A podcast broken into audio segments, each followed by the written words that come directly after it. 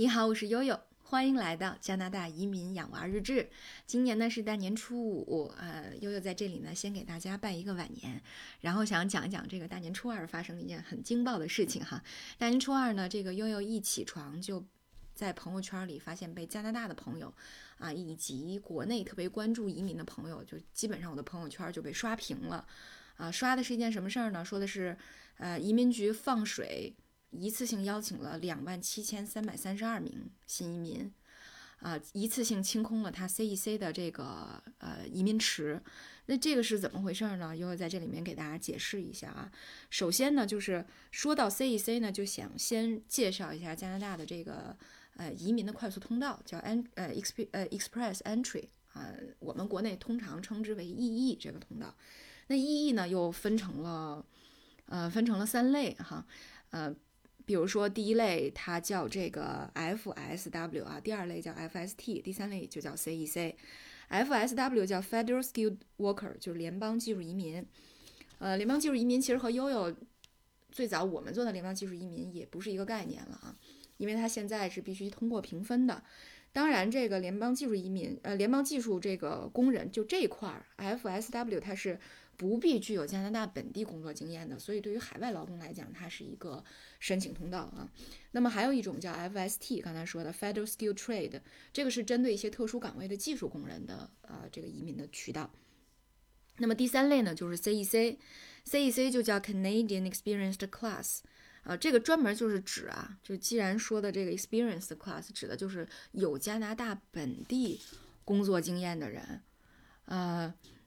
这这个 CEC 池子里，其实对于我们呃中国家庭比较关注的，就是 CEC 池子里面有很多都是呃在加拿大上了大学以后，呃留在加拿大工作满一年，并且符合其他那些条件的，呃就是大学毕业生年轻人啊，所以这是为什么中国家庭非常关注 CEC 这个渠道的原因。那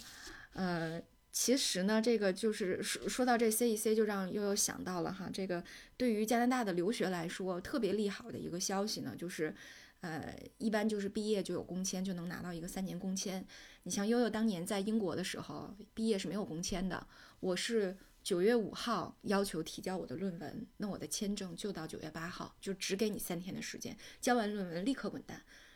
完全不可以这个进入他的劳动力市场。那我在加拿大有好几个朋友都是当年英国的这个就是留学生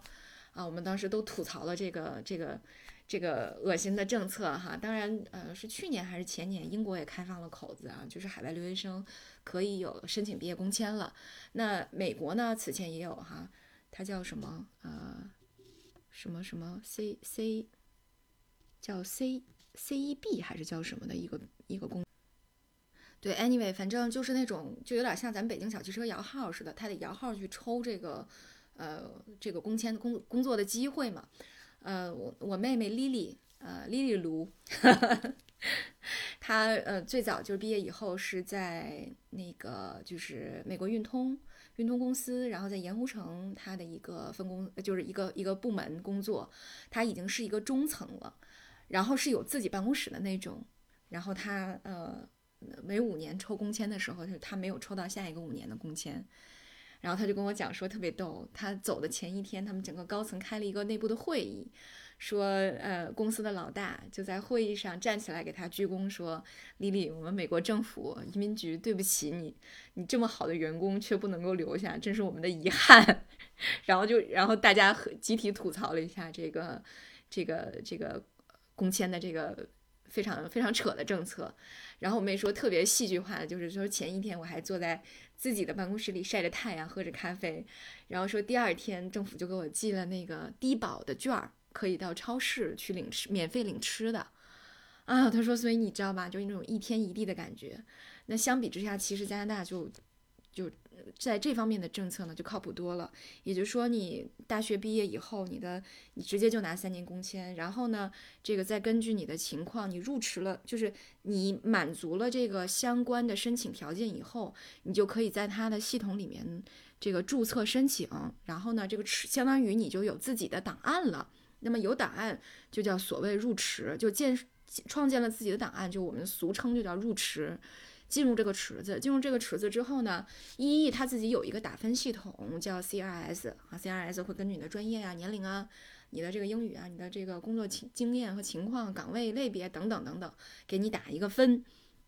啊，然后打一个分。那 CEC 是怎么打分的呢？啊，大家可能也会比较比较感兴趣哈。呃，它必须满足三个条件，也就是说，近三年至少有一年在加拿大做全职或等同于兼职的零类、A 类和 B 类这种三类工作的经验，这种就是不能是虚的哈，它是按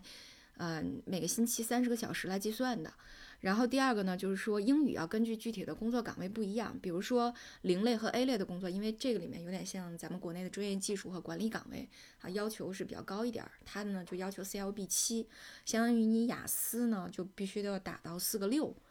呃，然后呢 B 类的，如果是 B 类的工作岗位，就是普通的打工人的这种工作岗位呢，就要求 CLB 五，那就是雅思考到差不多四个五左右。啊，然后呢，最后一个条件就是计划居住在魁北克以外的加拿大其他地区啊，因为魁北克它有自己的移民移民政策，和加拿大其他的地区不一样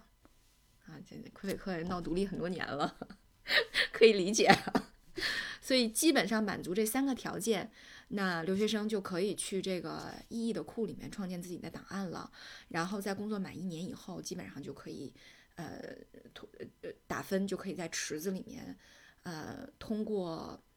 呃这个每两周一次的名额分配，渐渐的就能够排到自己了哈，是这么一个情况。那像这个刚才说到名额分配的问题哈，就是两周他会分配一次名额，每一次是五千个，但这五千个名额有的时候是混着给的，就是说刚才提到的三类，呃，FSW、FST 和 CEC，它混着给，给五千个。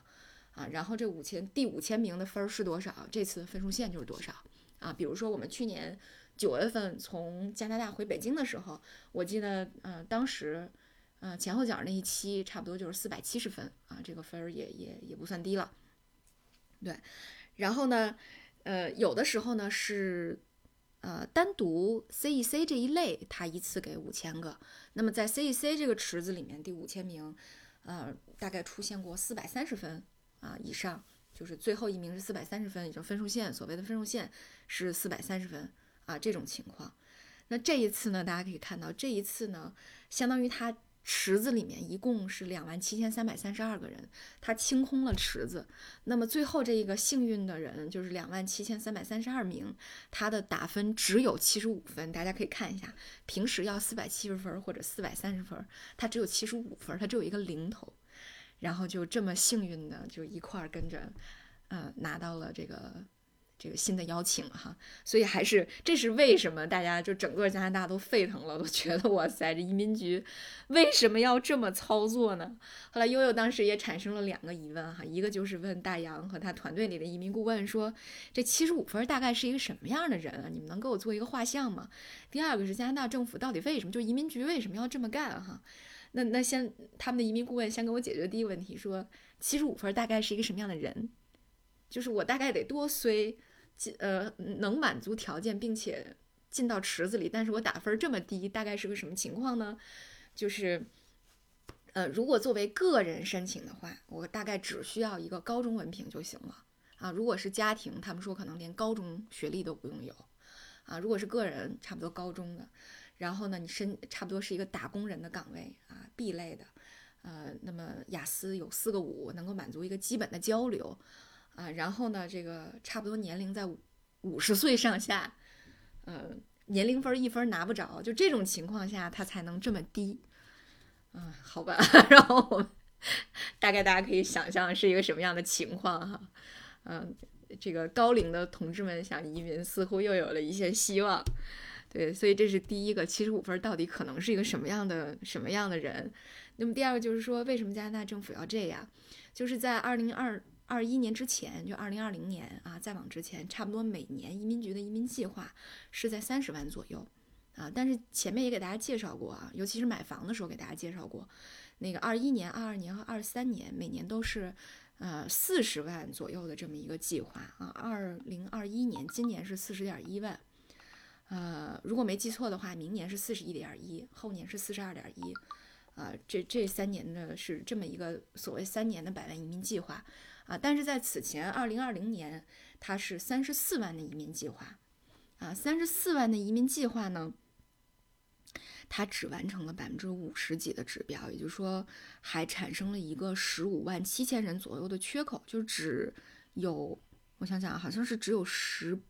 万四，对，十八点四万的移民在二零二零年只招到了这么多人，这肯定是由于疫情的影响，所以呢，移民局拿到了一个不及格的成绩单，所以今年就有点急眼了，对吧？首先它有一个十五点七万的缺口，然后呢又有一个啊四十点一万的目标，所以大家算一下，这加在一起就是五十五点七万，五十五点七万的这么一个移民的计划。所以，很多的那个公号哈，在说这个事儿的时候，都是这样算的：说如果按这个速度发展的话，移民部不管在哪个池子里，大概要清空二十次池子，才能够这个完成五十五点七万这样的一个缺口，就是缺口加计划。所以大家可以看一下，嗯，很很多人就讲这个机会就来了。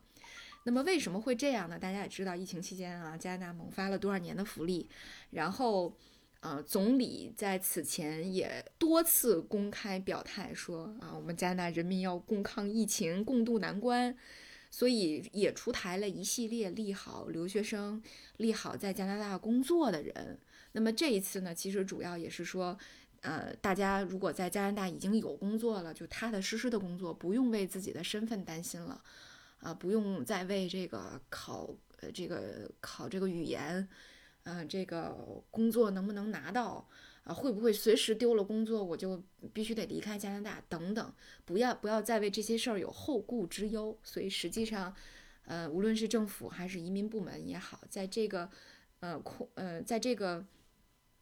嗯缺口和呃目标的指引下。所传达出来的信号呢，都是大家要在加拿大踏实的工作和生活，啊，因为其实加拿大之前也面临着老龄化的问题，也面临面面临着这个呃经济上一系列还需要刺激哈，比如说之前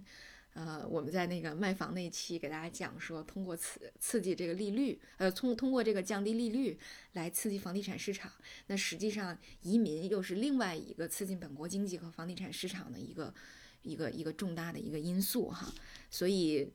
这可能这个前前因后果前世今生就给大家这个简单的介绍了一下。那如果这个